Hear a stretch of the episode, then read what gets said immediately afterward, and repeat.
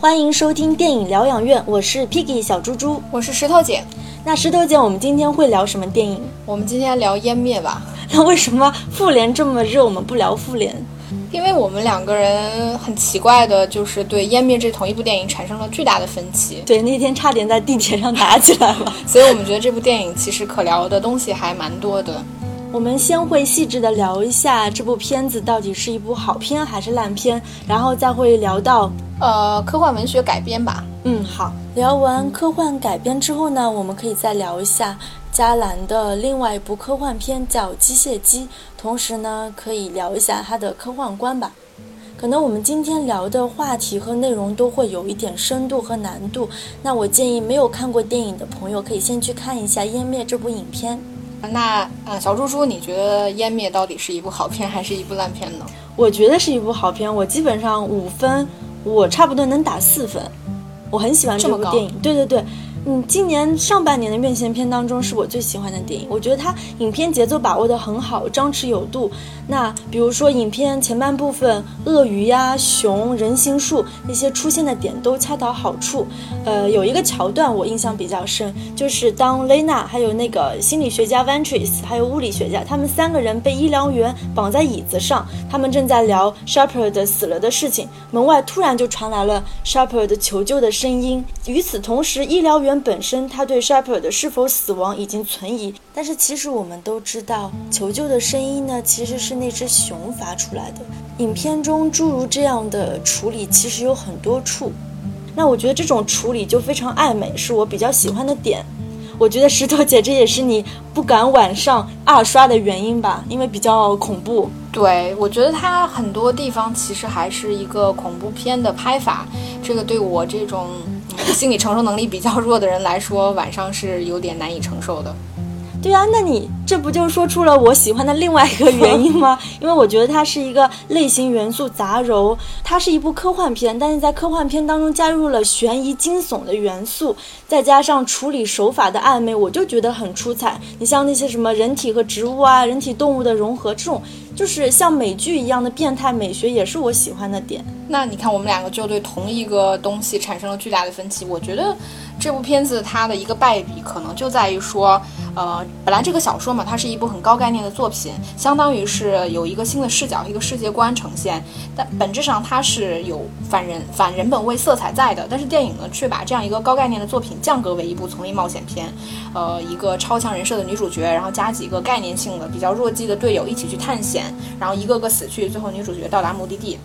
还有一个，我觉得是人物合理性的问题吧，就是在小说里面，其实女主角她就是一个社交无能，她对人类社会本身是没有任何感情的，但是她对生物世界却非常的着迷，这个导致整个小说故事的结尾是非常合理、顺理成章的。但是在电影里面，娜塔莉波曼她本身是一个超强人设的女主角，她有很多的呃能力，有军人的背景，那其实她这她的这种人设是为了能够跟 X 区域做一个对抗。你记得电影里面物理学家其实也有清晰的说出来那句台词。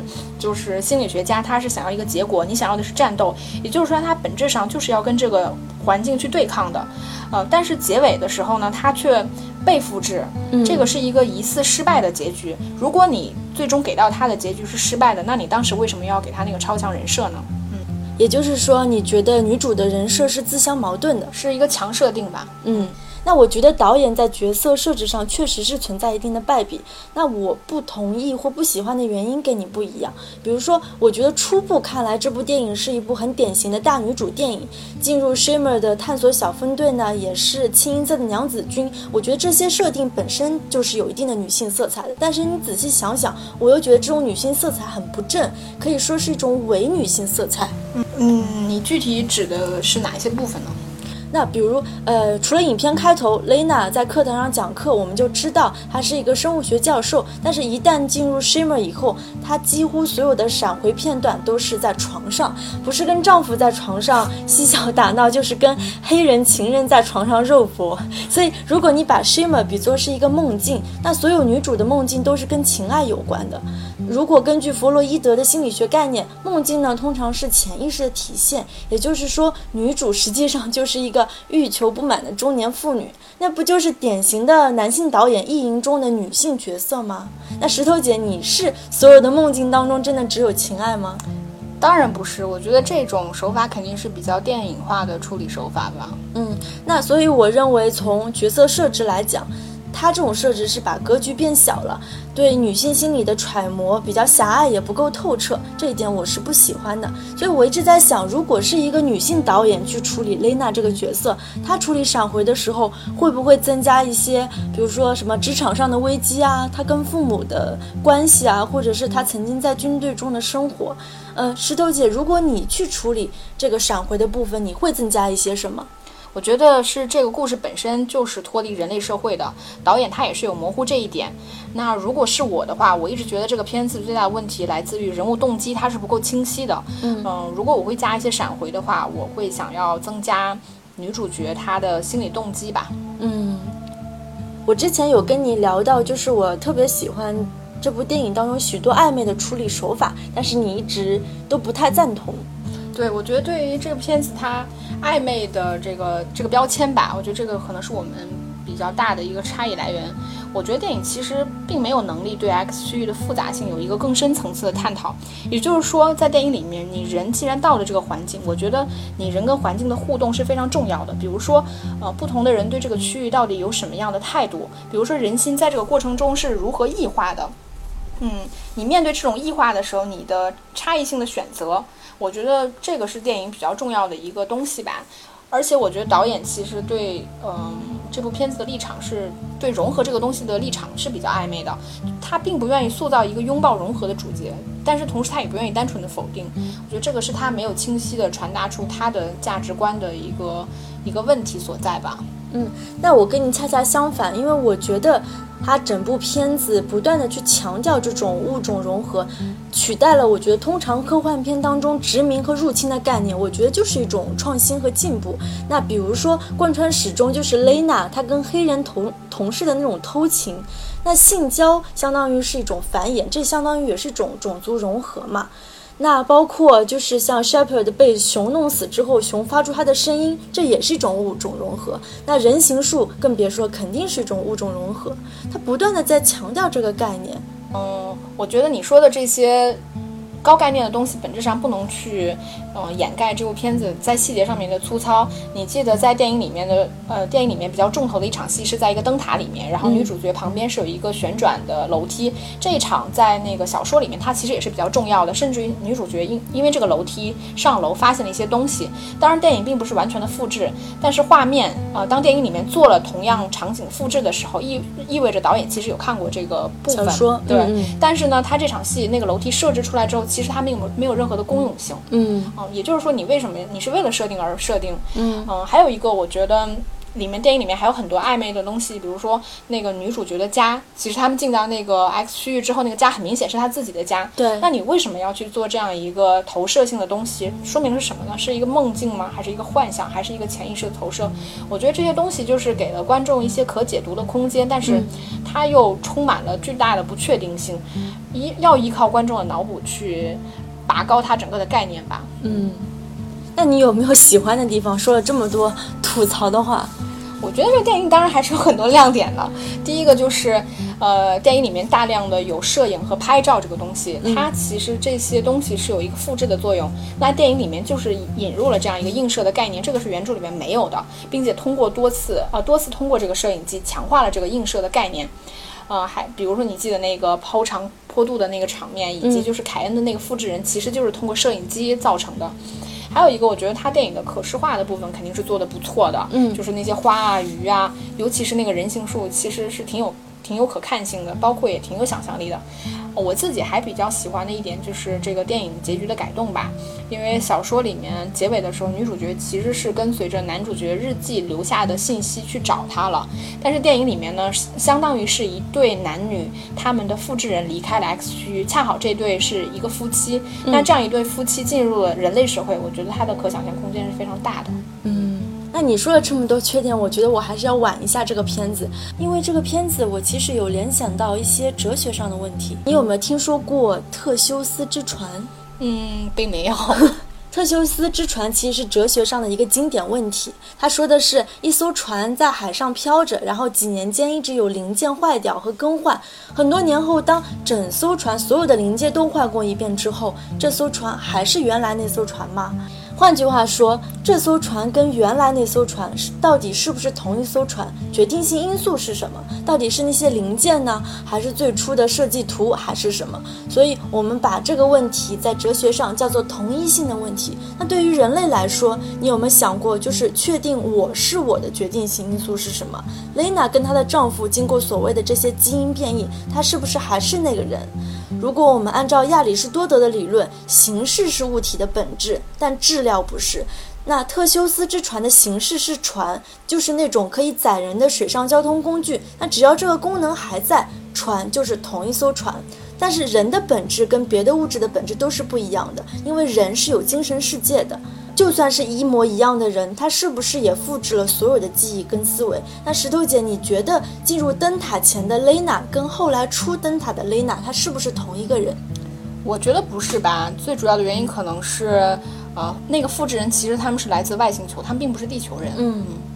对啊，所以就是我也认同你这个观点。就像有一个古希腊哲学家说的，人不能两次踏进同一条河流。所以说，到底谁是原本，谁是副本，其实是很难区分的。严格意义上来说，永远是不可能有一模一样的人。哇塞，我们依靠小猪猪拉升了这一期节目的一个深度。那聊完了这么多，就是关于湮灭的一些细节，我们再来看一下，从这个文学改编的角度来看。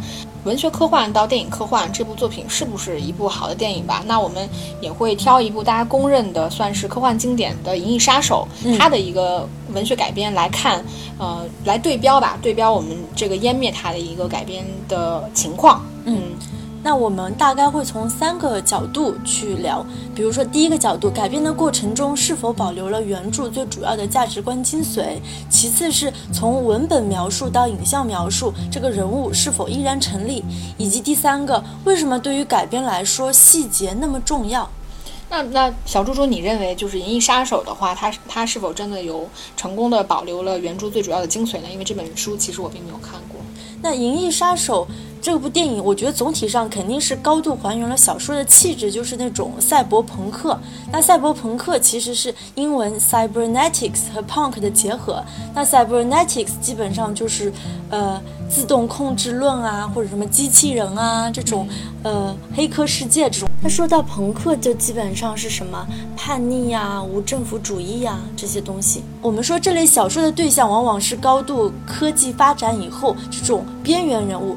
那所以我们在电影当中，其实能很明显的感受到它保留了这种赛博朋克的气质，无论是从那个赛博朋克的内核，还是说是整个环境的色调、摄影。那石头姐，你觉得就是《湮灭》这部电影，它可以说是保留了原著最主要的价值观精髓吗？我觉得《湮灭》的话，因为你前面也了解我对这部片子的一个观点，嗯，我觉得一半一半吧。我好的地方肯定是它电影里面完整的呈现了一个新的生态环境，我们看到它是很完整的。嗯，还有一个，我觉得导演本身对这个区域或者是一个新的生态环境，他抱有的是一个半开放的态度，他并没有绝对的去拥抱，但是他也并没有去否定。还有一个，嗯，我觉得他没做到的地方就是我们在小说里面看到，嗯。作者是有非常强烈的、明显的反对存在主义的一个倾向，他认为人类是无意义的。嗯，他女主角对工业社会的那种反感，以及对自然界的一个向往，是非常鲜明的一个对比。那把人类的个体放逐在一个新的生态系统之下，人类注定会出现个体的消亡，然后臣服于这个生新的生态圈，这个是他想要表达的东西。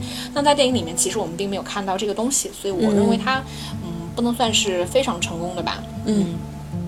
那我们从第二点来看，就是因为文本描述跟影像描述它是一个呃截然不同的体系嘛。那涉及到具体人物是否成立的时候，其实它的差异性是很明显的。那就《银翼杀手》来看的话，人物的呈现这个部分，它是否是足够的好呢？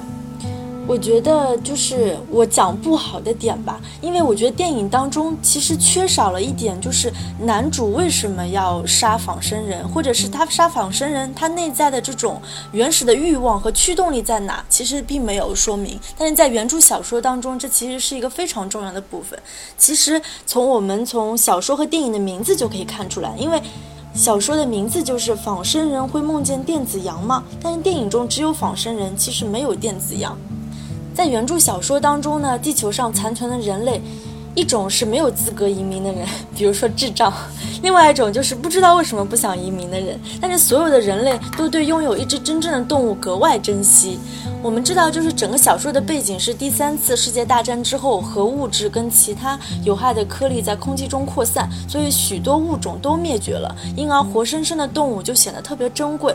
男主里克德卡德，他曾经也有一头真正的绵羊，但是后来死了，所以他偷偷的买了一头电子羊，养在他的那个阳台上，而且还不希望被其他邻居发现。所以我们看到一个比较有意思的地方，就是整部小说当中，是否能拥有一只真正的动物，就成为男主一切行为的动机。他每杀一个仿生人，可以得到一千美金的奖励，所以他不断的在盘算着，他可以拿着这笔钱，可以买上什么级别的动物。但是电影它就完全忽略了男主杀戮仿生人的内在动力，因而我觉得在人物塑造方面就会缺少了一些原始欲望和驱动力，也少了一些反讽和张力吧。你想想，为了买动物去杀仿生人，说明仿生人他其实还不如动物，对吧？那石头姐就是你觉得在《湮灭》这部电影当中，就是他从文本描述到影像描述的过程中，是否人物还保留了这样的同一性呢？嗯，我觉得肯定不是吧。嗯，小说里边其实是以女主角第一人称写的。我们读到小说的最后会发现，其实整本书只是留女主角留在 X 区域的一个日记。那就是因为她是以第一人称写的，所以我们更能够感受到她的一个所思所想，她的一个价值观。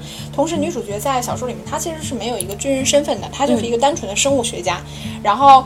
嗯，作品从一开始，他小时候到他一个成年，铺垫了大量了，他其实就是对生物世界感兴趣的，对人类社会感觉很绝望、很无聊的东西。这个也成为了他的一个强大的心理动机，导致他进入 X 区域之后，他更愿意去接受这样一种改变，接受这样一个新的生态圈。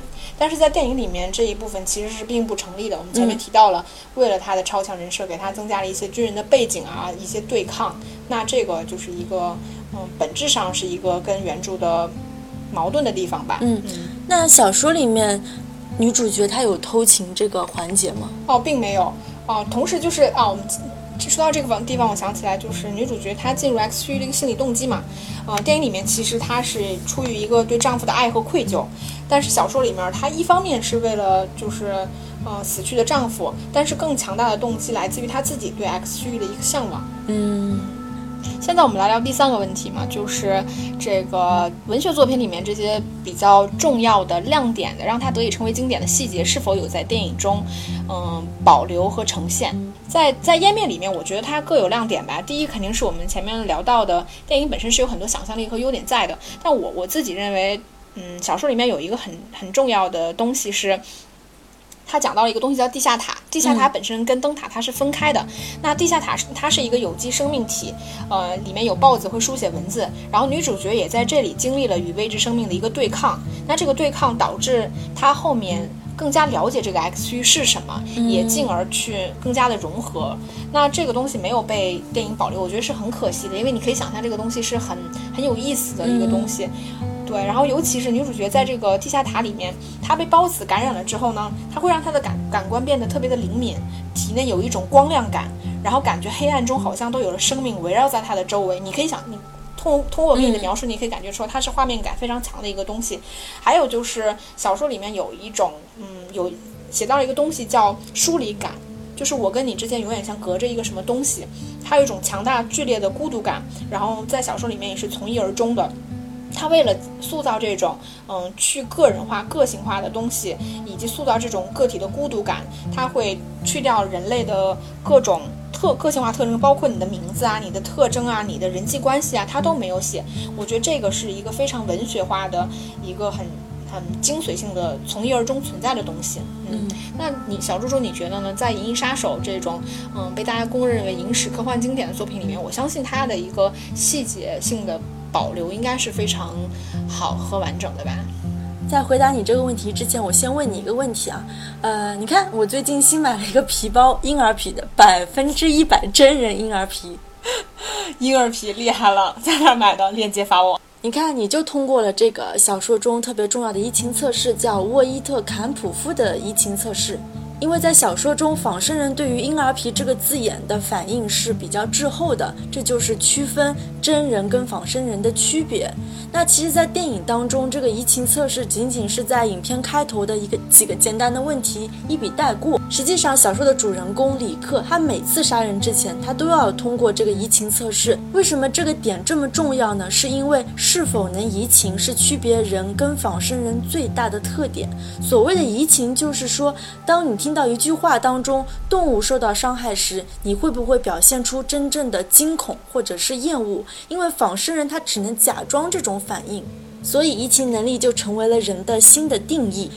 其实小说中的另外两个人物，一个是低智商的伊西多尔，就是电影当中给罗森公司制造仿生人的基因专家，以及另外一个小说人物，一个赏金猎人叫费里希，他是天生很冷漠、共情能力很低的人。所以你想，就是一个是低障的人类，一个是。共情能力很低的人类，所以我们在想到底怎样定义人，怎样定义正常人和非正常人，谁跟谁该平权，这种道德判断的依据来自哪里？所以小说把这个问题其实是渗透在字里行间的，我觉得比电影的处理其实要高明和深刻很多。呃，那我们其实前面聊了这么多，还是回到这个导演。呃，加兰本身嘛，因为加兰其实之前更多是跟丹尼鲍尔合作，就是做他的编剧，合作过包括像《海滩》啊、《经典二十八天》，以及我们知道的那个《别让我走》。嗯，他自己的导演长片并不多，最为人称道的可能是前面那一部科幻片《机械姬》。那猪猪可以给我们简单聊一下《机械姬》这部电影吗？那我简单给大家介绍一下机械姬吧，就是男主角他叫 Caleb，他被他的老板 Nathan 选中呢，对人造人 Eva 进行一个图灵测试。那什么叫图灵测试呢？其实就是验证呃人造人是否真的具有意识。那整部电影其实是被间歇的黑屏分成七个部分，分别是对 Eva 进行的七个测试。影片其实是多次反转。刚开始呢，Caleb 处于上风，Eva 则是很被动的，因为他期待通过 Caleb 将他救出去。但实际上呢，Caleb 他一步一步的落入 Eva 的圈套中，最终被完全掌控。我们可以看到是两个人类、两个人造人、四个人之间不断的一种博弈和较量。那石头姐就是相较于同样是加兰的两部科幻片《机械姬》跟《湮灭》，你更喜欢哪一部呢？我自己的话肯定是更喜欢《机械姬》，我觉得作为电影来说吧，我觉得这部作品它的一个完成度肯定是更高的。从风格到人物到整个剧情，我觉得它那个铺垫是非常完整的，然后风格性也很强。就是你一看它的那种极简的风格，包括在一个密闭空间里面，然后一个水泥墙的建筑啊，一些玻璃的一些景呃一些装饰品啊，我觉得这些东西是呃风格非常独特的。那同时他有加兰自己非常擅长的处理人和人之间的这种互动。就我们假设人造人他也是一个人的话，就是人跟人之间这种情感的一个互动和博弈，然后同时在这样一个很小的格局里面去透露出他自己的一个关于想要表达的科幻的概念。嗯，我觉得这个是我更喜欢他的原因。那相对来说，湮灭的话，我觉得它的完成度就没有那么高。诚然，其实我是赞同你，就是说，在一个相对封闭的空间，对导演的调度能力其实是非常高的。但是，这完全是不能跟湮灭这种那么全新的一个科幻观相提并论的。比如说像这种密闭空间的科幻概念，其实很多电影都已经玩过这个梗了。比如说，呃，这个男人来自地球啊，彗星来的那一夜啊，其实都是这种类型的电影。但是湮灭它是建立在一个更宏大的主题上的，它有这种外来文明的渗入，这种物种融合，所以它要处理的这种呃空间场景人物也是更加丰富的。所以我自己其实更喜欢湮灭的。那石头姐，你觉得加兰他在这几部科幻片当中有他的科幻观吗？我自己其实是没有发现有很清晰的这种东西吧，嗯。比如说，别让我走，它是加兰编剧的作品嘛？那那部作品其实是偏感性的，嗯，然后他处理的其实也是人跟人之间的一种情感上的东西。嗯，我觉得这些才是加兰擅长的。那这种人物之间情感上的波动，呃啊，人物之间情感的一个变化跟互动，我觉得这个并不是专属于科幻片的东西。那它放在任何题材作品，我觉得它都是成立的。嗯，那小猪猪嘞？我觉得就像你刚刚说的，别让我走。你觉得它是一部感性的电影，因为它影片主体就是克隆人嘛，就是导演导演可以说是满怀深情的去记录他们这种所谓残缺的人生。那在机械姬当中，就是 Caleb 有一句话说：“你如果创造了一个有意识的机器，那将不再是人类的历史，而是上帝的历史。”再到湮灭当中所透露的相对非人本位的思考。就如雷娜最后说的，这也许不是破坏，而是一种改变。所以，总结这三部电影，我都在想，加兰的科幻观，我觉得他是对人类未来持消极态度的，他对人造人或者是更高级生命是怀有期待的，或者至少说他是接纳的这种包容的态度。就如同一般科幻迷之间，尤其是三体迷之间，我们一般都会问：哎，你是降临派还是拯救派？我觉得加兰可能更偏向于降临派吧。那石头姐，你我知道你也是很资深的三体迷，你觉得你是属于降临派还是拯救派？我觉得我既不属于降临派，也不属于拯救派，但我确实对人类的整个未来还是比较悲观的吧。那你嘞？我觉得我应该是属于降临派吧。那我们今天的节目就差不多到这里，我们下一周会讲复联三。我们因为是两个女生做的节目嘛，所以我们讲的角度可能跟其他节目不太一样。我们会从呃漫威宇宙的女性角色讲起，包括像黑寡妇、猩红女巫啊、卡魔拉，也会跟 DC 的神奇女侠做一个对比。嗯，那我们就下周再见了，拜拜。